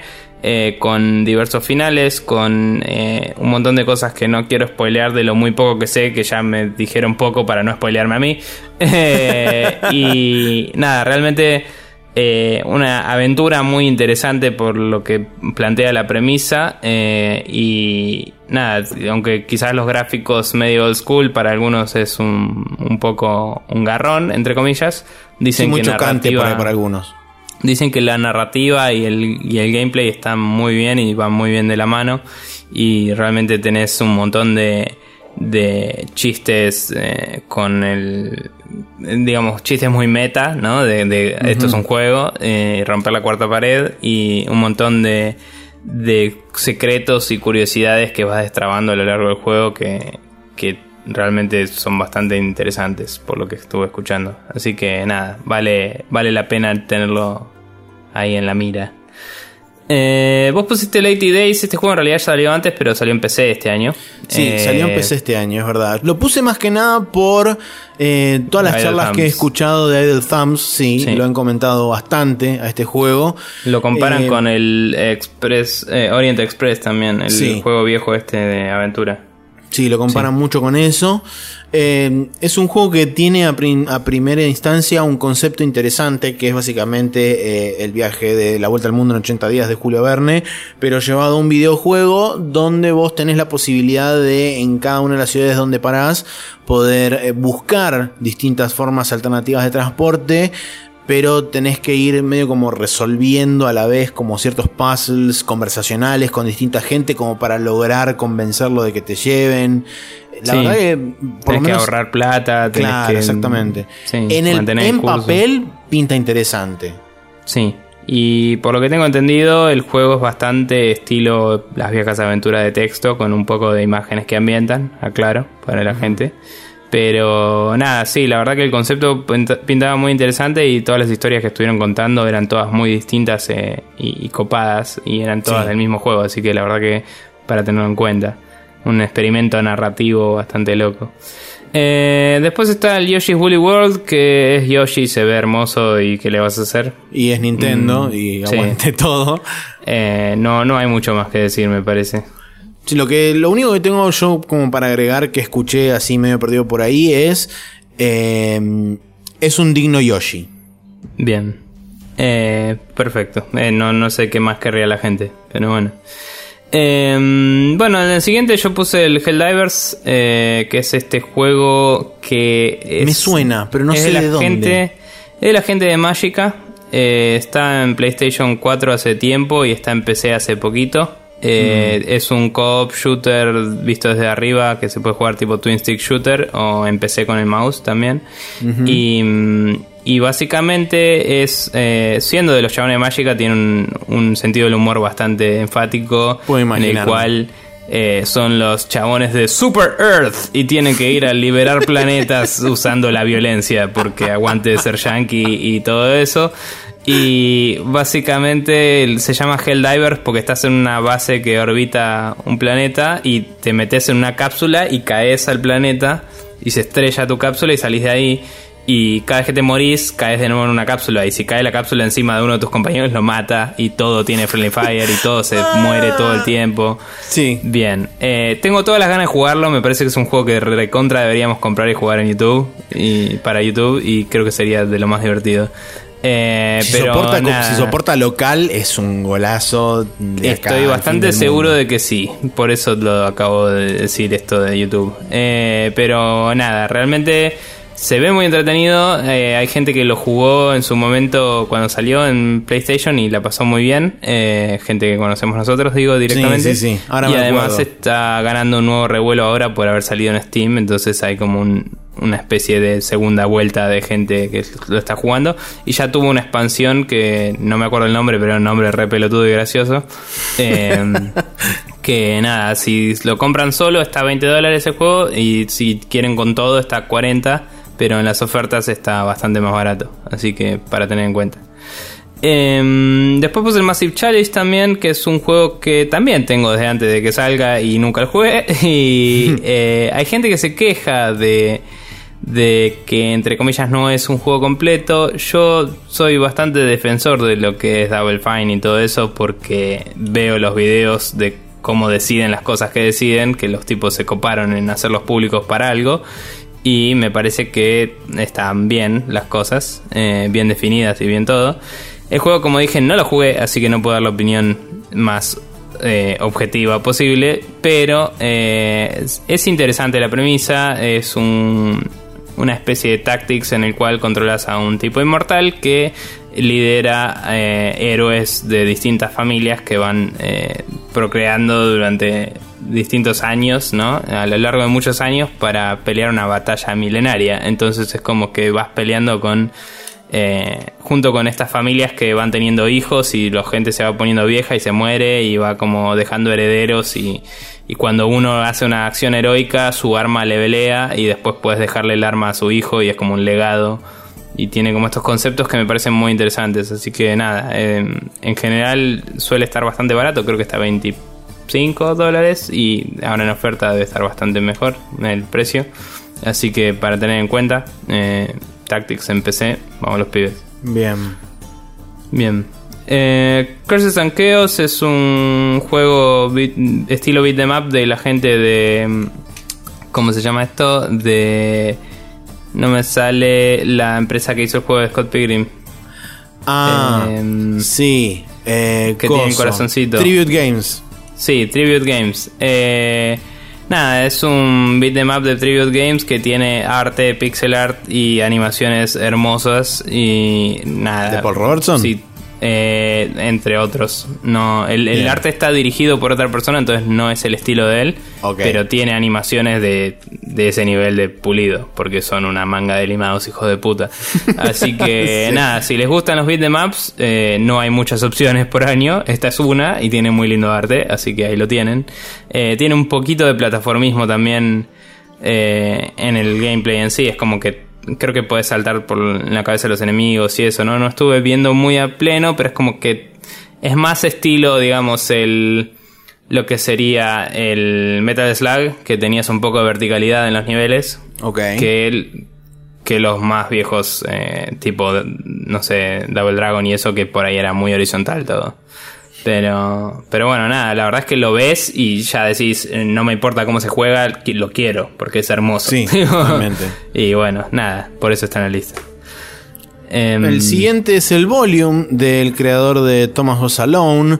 Es un Sí. juego que está muy inspirado en todo lo que es Metal Gear Solid. y las Puntualmente. VR Missions. Claro, Sí. puntualmente en lo que son las VR Missions del Metal Gear Solid. Más que nada eso va por el tema de la estética. Mecánicamente el juego está inspirado, por supuesto, por Metal Gear Solid. Eh, es un juego stealth, lisa y llanamente, donde vos tenés que, creo que infiltrarte en un museo o algo así, ¿no?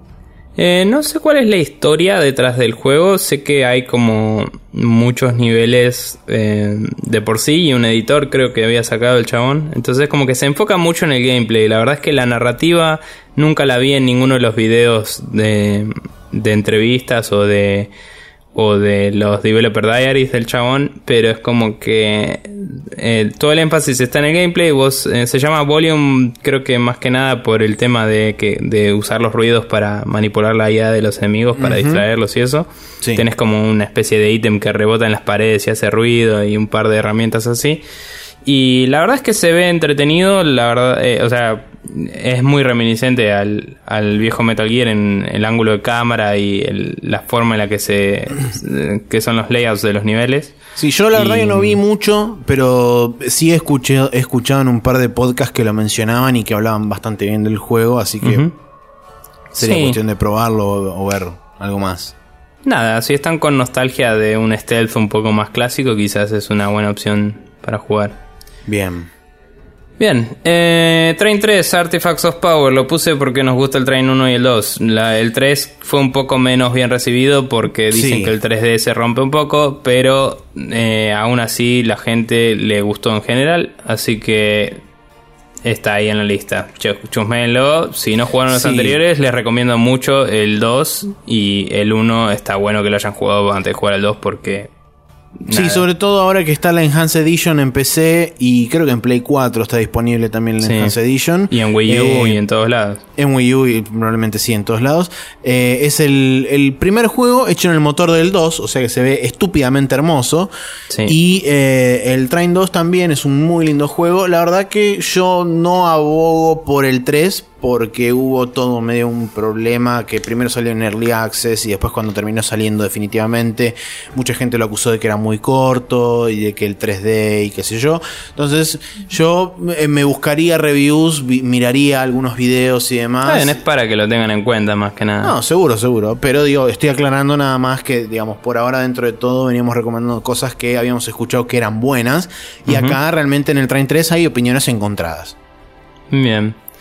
Eh, tenemos más juegos que puse yo. El Shadowrun Hong Kong. eh, jugué el primer Shadowrun bastante y me gustó mucho. Dicen que el segundo fue mejor y dicen que el tercero es mejor todavía. Así que no tengo mucho más que decir que eh, RPG medio clásico con movida cyberpunk y eh, bastante mm, bastante bien escrito estaba el primero. Los, los escritores de estos juegos están haciéndola muy bien. Y ese mismo estudio está haciendo proyectos bastante exitosos en general. Así que es para ponerle fichas a la gente de Hairbrained Schemes, que es el estudio. Pero bueno, después está el Satellite Rain, que es. eh, Satellite Rain es el eh, sucesor espiritual del Syndicate. del Syndicate. Eh, como tal, es muy. eh, fue bastante bien recibido entre gente PC gamer, digamos, que haya jugado los originales. Es un poco de nicho, la verdad es que no, no todo el mundo estaba como con ganas de jugar al Syndicate hoy en día. Es un juego quizás medio olvidado dentro de todo. Sí. Eh, probablemente por culpa del FPS ese que dicen que es una garcha. Pero la verdad es que fue bien recibido por la crítica y si ves los trailers y eso se ve muy bien el Satellite Rain, así que para tener en cuenta nunca hay suficiente cyberpunk para eh, cubrir el planeta. Muy bien. Yo de estos tres últimos juegos no tengo ni la más pálida idea, así que... Bien, sigo. Read Only Memories es un juego también cyberpunk, yeah que es una especie de novela gráfica estilo Snatcher, es como lo define todo el mundo. Mira eh, así que nada, eso es básicamente todo lo que sé. Sé que lo habían mencionado los chicos de Rayos Catódicos, sé que lo mencionaron en eh, Idle Thumbs una vez, que lo mencionaron en varios otros podcasts. Y está bastante bien recibido por la crítica. También lo jugó una amiga y la estaba pasando muy bien, aparentemente. Así que para tener en cuenta. Creo que está disponible en Steam, si no me equivoco. Y no sé si algún otro store. Eh, después el Downwell es uno que recomendaron mucho en el... En, el Thumbs. sí me acuerdo. Que es un juego mobile que también está disponible para PC. Que es una especie de Endless... Eh, endless Faller. Weller. sí. Eh, en vez de un Endless Runner es como que vas cayendo en un pozo eterno y que en realidad no sé si es eterno. no, tiene un, final. De hecho, justamente hace poco en habían dijeron que tenía final, pero que nunca habían llegado. Sí, sí. Eh, pero bueno, nada, es como que vas a es una especie de plataformero inverso en el que en vez de subir, que es lo más común, o avanzar, es como que caes y tenés que eh, ir deshaciéndote de enemigos en el camino y vas armando como un combo meter que te permite eh, rankear más alto y comprar más ítems y boludeces. Y eso eh, a la vez te cambia bastante el juego entonces es como que puedes hacer múltiples runs aún si lo ganas eh, puedes ponerle como mutators digamos que te permiten que caigas más lento que, que tus cuando los pisas a los enemigos causas otros efectos y, cosas medio locas así. Eh, dicen que es muy entretenido así que también como time waster como juego para pasar el rato. Sobre todo supongo la versión mobile porque la, quizá la de PC es como que hay que dedicarse pero la de mobile por ahí no sé estás eh, en alguna situación en la que probablemente estés sentado y con los pantalones abajo y decís voy a jugar algo y ahí lo tenés Em, así que nada, se llama Downwell, pueden chusmearlo. Y el último de la lista es el SteamWorld Haste, que así como el SteamWorld Dig, del cual había hablado anteriormente, es como eh, un juego en el que los protagonistas son robots medio eh, steampunk locos. Eh, es como que los tipos estos establecieron esta franquicia de Steam de SteamWorld y después están haciendo distintos juegos aparentemente. El Dig no tenía nada que ver con esto. El Haste es una especie de Tactics visto de costado. Entonces tiene una interfaz bastante estilo XCOM. Hay un video de Giant Bomb que subieron hace poco de Dan Reichert jugándolo con otro chabón y está bastante bien describiendo la, la escena, digamos, de cómo funciona el juego. Son eh, mapas eh, generados proceduralmente que son como naves en el espacio y vos eh, vas y les robas cosas y eso haces distintas misiones en las cuales obtenés distintos tipos de rewards que usas para equiparte mejor y seguir haciendo misiones. La mayoría del juego es la parte de combate en sí, pero es como que tenés un poquito de stealth inclusive porque después de cumplir el objetivo te puedes ir si querés en vez de matar a todos. Y tiene un poco de las mecánicas estilo XCOM de que tu turno tiene dos fases y puedes usarlas para correr mucho o correr y atacar y cosas así. También tenés distintos stats que puedes ir equipándote con distintos ítems y cosas que te permiten hacer reaction shots, hacer distintos tipos de situaciones. Y lo que tiene de muy interesante es que como es 2D visto de costado, en vez de tener una chance de disparo, vos apuntás directamente con una mm. retícula. O sea, no con una retícula, es como que girás el brazo del personaje para que apunte y lo haces a ojímetro, a menos que tengas uno que tenga mira láser. Entonces ahí puedes ver. Y como es una nave en el espacio, eh, o sea, a veces los chabones están atrás de un barril o algo que los protege, pero puedes apuntar hacia el techo y rebotar la bala y flashear Revolver Ocelot y tipo hacer jugadas bastante complejas. Entonces se vuelve interesante eso. Y el critical es una chance cuando le apuntas directo a la cabeza al chabón. O sea, si le apuntas directo a la cabeza, tenés 50% de chance de critical. Em, y el resto es bastante, en vez de ser números únicamente, es como que tenés el ataque y la defensa, sí, sí juegan en, en cuanto al daño le haces, pero principalmente juega que también le apuntaste al chabón. Entonces es medio loco, interesante, es por turnos, tenés varios personajes y la verdad es que tiene mucha pinta. Está disponible para 3DS únicamente ahora y va a salir para eh, Wii U y PC más adelante, si no me equivoco. Así que Muy bien. Eso, Steamworld Bueno, esas son, sí, esas son todas las recomendaciones que hemos escuchado, que hemos leído ah, durante este año, de cosas que estarían copadas que algunos de ustedes jueguen y quizás nosotros también, por ahí, ¿por Sí. qué no? En algún momento.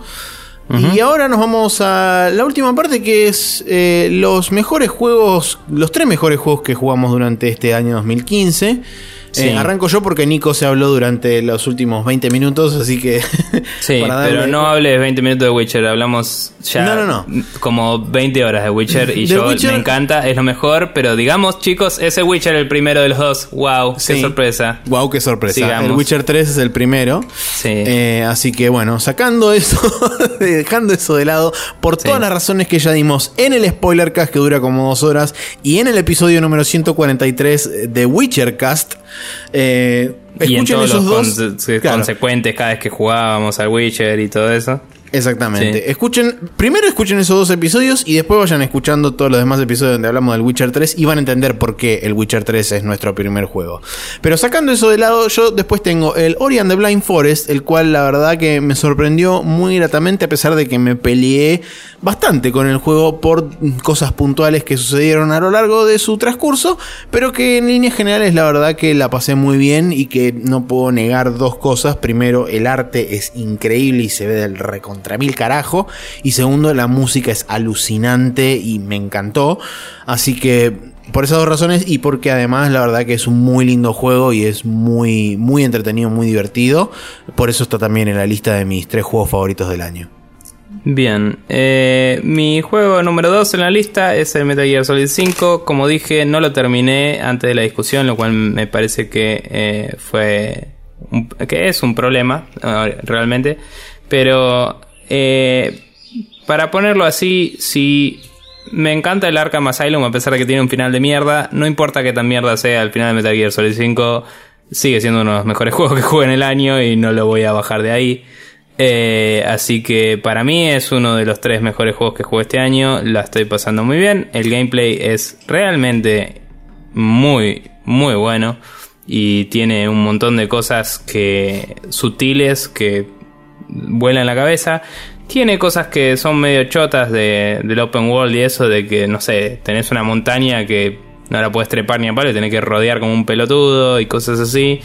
Para eso tenés un helicóptero y toda la bola, pero es como que hay cosas que podrían haber mejorado. Pero la verdad es que siendo un Metal Gear llevado a open world, a nivel gameplay sobre todo, es como que salió todo lo bien que podía salir. ¿no? Podría haber salido muchísimo peor, honestamente. y, mm, y en cuanto a la historia y eso, ya lo dije, hay como una cosa que no voy a spoilear, pero que la excusa me parece muy pelotuda, pero la forma en la que se desenvuelve y afecta a los personajes me parece interesante. Y me hubiera gustado que lo hubieran hecho distinto, el, el por qué, el, el cómo funciona ese factor en particular de la historia. Eh, pero porque eh, es como eh, tiene que ver con ciencia y lo hacen una ciencia muy muy Muy muy, atada con alambre Sí. y es como bueno ponerle ciencia mejor la próxima pero nada eh, dicho eso me parece que la lleva bien, digamos, la historia, a pesar de, de las pocas cinemáticas y todo. Es como que si jugás las misiones de la historia únicamente, hay un hilo y lo seguís y eh, venganza y toda la bola y nada. El juego en sí es muy, muy divertido, muy, muy zarpado en la cantidad de cosas que tiene y podés hacer muchísimas cosas y sigo descubriendo cosas a pesar de que voy 62 horas de juego y ya gané la mayoría de las misiones eh, que hay en él. Y eso me parece alucinante. Eso Muy bien. Y mi tercer juego, la verdad que fue una sorpresa para mí, una muy grata sorpresa, debo aclarar, porque viniendo del ejemplo anterior de un juego basado en una licencia, eh, realizado por Platinum Games, era como que todo el mundo estaba medio eh, reservándose el derecho de opinión y medio como mirando así de costado, diciendo esto puede que no, puede que no salga del todo bien. Igual Pero no la estaba mal el de Corra, la gente es pelotuda. No, no, no, a la gente, bueno, hay muchos que dijeron que era muy repetitivo y qué sé yo, que tranquilamente se lo puedes achacar al Transformers Devastation, eh, pero que en definitiva para mí es un juego que está hecho para fanáticos y que realmente si sos fanático de la serie y sos sobre todo fanático de lo que es Generación 1 de los Transformers, es un juego que vas a disfrutar muchísimo. En cuanto a gameplay, bueno, es Platinum Games 100%, o sea, ya sabes exactamente qué podés esperar de, eso. Los controles son eh, fantásticos, no, no, tenés, eh, no tenés lag de respuesta con respecto a nada, es muy divertido realmente. Lo único por ahí es un poquito criticable es algunos lugares puntuales de la historia donde hace medio como saltos raros en la dificultad. Pero fuera de eso, la verdad que es una experiencia que a mí me satisfizo totalmente. Me encantó, la pasé del carajo durante todo el juego. Eh, y algo que, que realmente me gustaría destacar mucho es eh, visualmente los diseños y los, los efectos que tiene visuales están tremendamente bien logrados a punto tal de que muchas veces cuando tenés imágenes o, o vos te quedas quieto y demás, es como que casi te diría que parece posta que estuvieran animando un cómic. O sea, es muy, muy loco lo que lograron hacer con la técnica de CG, de, de, de CG no, de coso, como se llama esta mierda. de, shading. de shading que usan en, que usan en los modelos. La verdad que me encantó por todos lados. Eh, aclaro, yo lo jugué en PC, en PC corre perfecto, no tiene ningún tipo de problema, pero también está disponible en Play 4, Play 3, Xbox One y Xbox 360. Está muy bien. Bueno, y por último yo tengo el Super Mario Maker, que es un juego que, a pesar de que, tanto como muchos otros juegos de mis listas, jugué muy poco, eh, la pasé extremadamente bien eh, jugándolo. Eh, incentiva muchísimo la creatividad de la gente. Tuve un montón de charlas de cómo funcionaban y cómo podían hacerse cosas con, con Mati acá eh, y con varias gente que le interesa hasta cierto punto el, el, desarrollo o el diseño de juegos. Y no recuerdo otro juego que haya disparado tantas conversaciones a nivel cómo hacer algo copado para los demás, cómo hacer buen contenido, ¿me entendés? Para los mm. demás. Eh, a lo largo de todos los podcasts que escucho y todo, porque es como que cuando había salido el Little Big Planet y eso era como, ah, mira, la gente puede hacer niveles y se acabó la conversación. Es como que cuando te metes con Mario es como que automáticamente todo el mundo la está pasando bien, todo el mundo quiere hacer un buen nivel, todo el mundo quiere hacer un desafío interesante o hacer algo que te rompa las bolas, no importa, pero es como que... Yo creo que lo que le jugó muchísimo a favor al Super Mario es la simpleza en los controles a la hora de poder crear un nivel. Sí, no, eh, de una. Eh, aparte, nada, la complejidad de un nivel de Mario eh, a nivel no solo los controles, como decías, sino de cómo se ensambla, digamos. Es mucho más mm. simple que un Little Big Planet o lo que sea. Y es mucho más universal el feeling de lo que es un nivel de Mario. Entonces, es como que vos ves un nivel y sabes, está bien, está la gente que hace esos niveles super hijos de puta a propósito y listo. Pero cuando ves un nivel que es un buen nivel de Mario, la pasas bien, ¿me entendés? Y, y es muy loco eso. Y hay gente que está haciendo cosas muy inventivas que por ahí son un embole de jugarlas porque se juegan solas o lo que sea, pero es loco ver cómo la gente ensambla esas cosas. Eh, Totalmente. Y, todo eso, y, poder experimentarlo uno y poder jugar todos esos niveles, poder compartir sus propios niveles, es algo que me parece que vale mucho la pena. Así que eh, Super Mario Maker para Wii U es el tercer juego de mi lista de juegos del año y me parece que lo tiene muy merecido. Curiosamente, eh, la mayoría de los juegos, de los sitios que, que nominaron juegos del año, nominaron estos tres eh, que tengo yo. Y eso me pone relativamente contento de que la opinión pública recibió bien juegos que me parecen dignos de de eso. Porque no todos los años pasa. Pero bueno, nada, eso. Muy bien. Bien, eh, estos son todos los juegos recomendables del año, todos los juegos que nos gustan, todos los juegos que pusimos como gotis. Y me parece que eh, estaría bueno que los prueben, que nos digan cuáles son los suyos, sus tres juegos del año. Si les parece que hay alguno que no tenemos en nuestra lista de recomendados que, que nos haya faltado, nos lo pueden agregar también. Así que al final del capítulo les... Eh, no, ahora les, díganos por contacto Respecho News, todo eso, eh, facebook.com Respecho News y todo eso. Díganos qué les parece, coméntenos en el post y...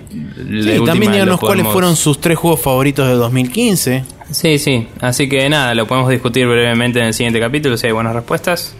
Y así será. Cerramos esto y vamos al Special Mood donde terminamos el año básicamente con un par de recomendaciones.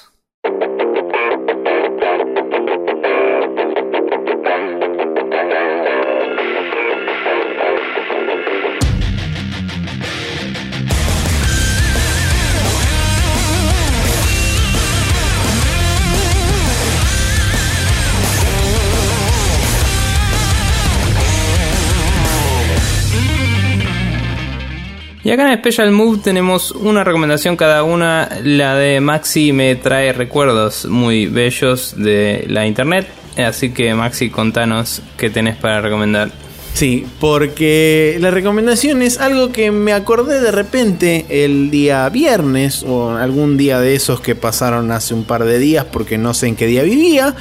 Eh, de repente me estaba acordando así medio de la nada y dije, ¿Cómo era ese, esos videos que yo veía allá por hace un montón de tiempo cuando recién empezaba a aparecer YouTube?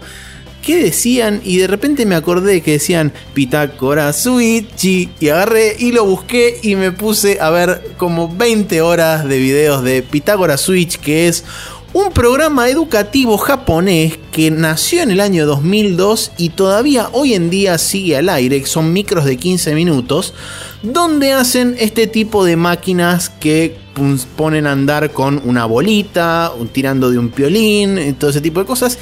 Y las máquinas funcionan solas y hacen toda una operación así ultra compleja y mega rebuscada.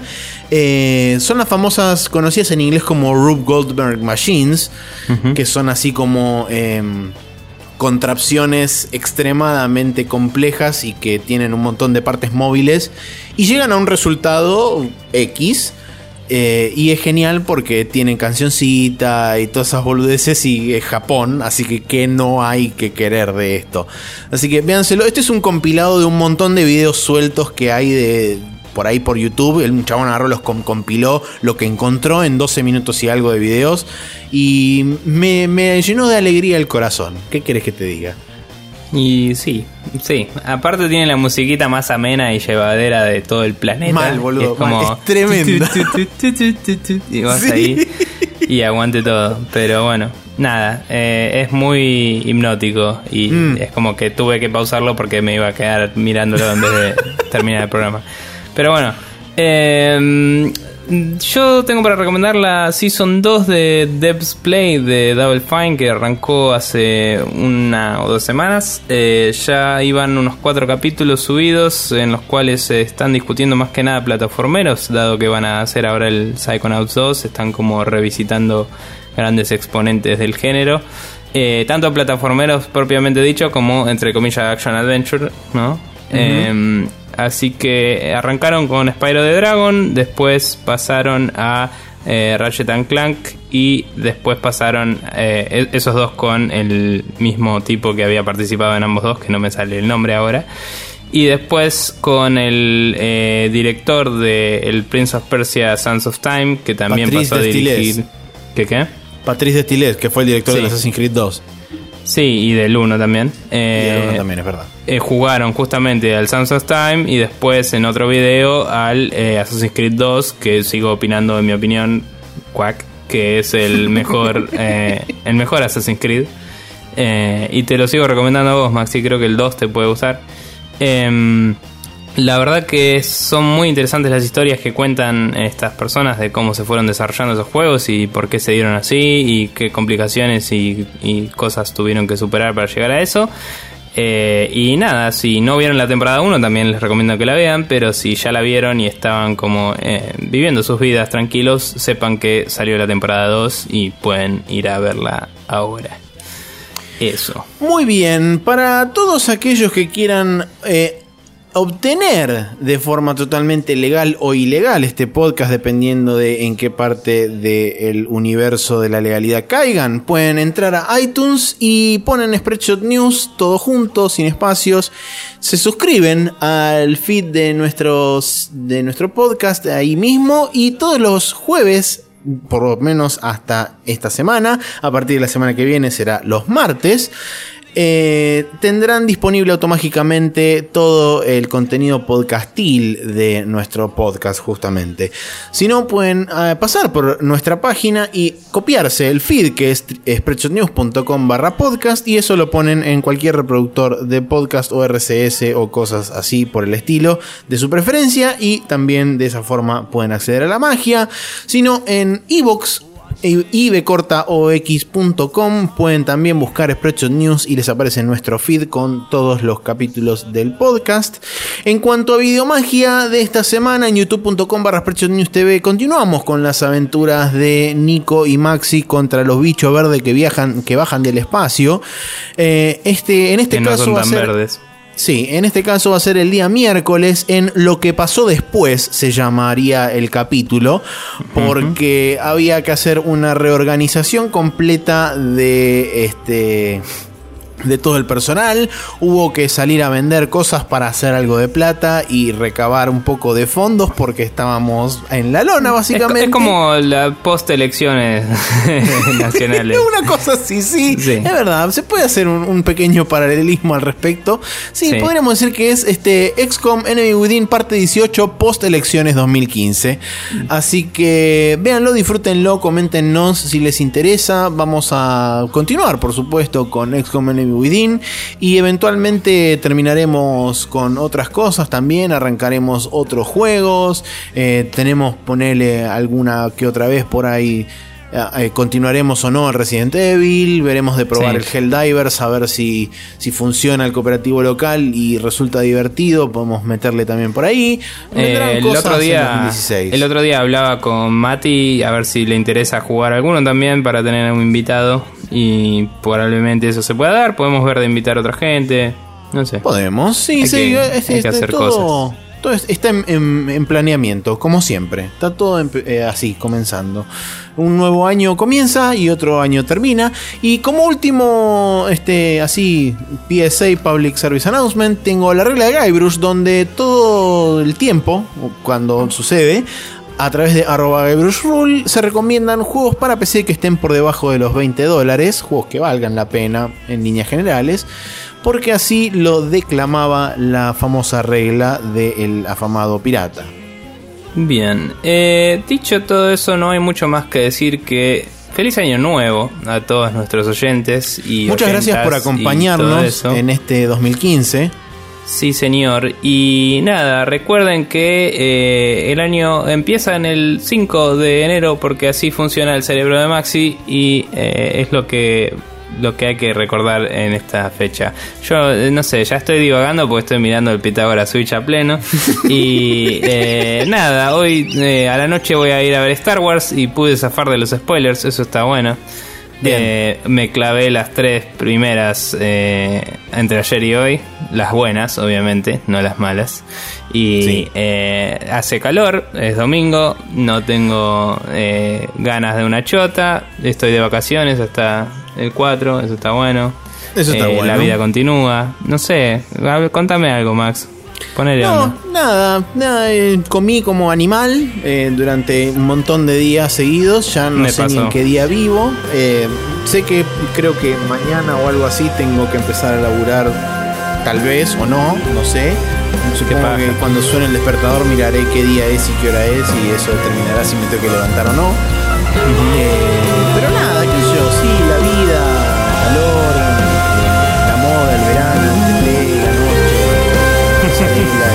soul.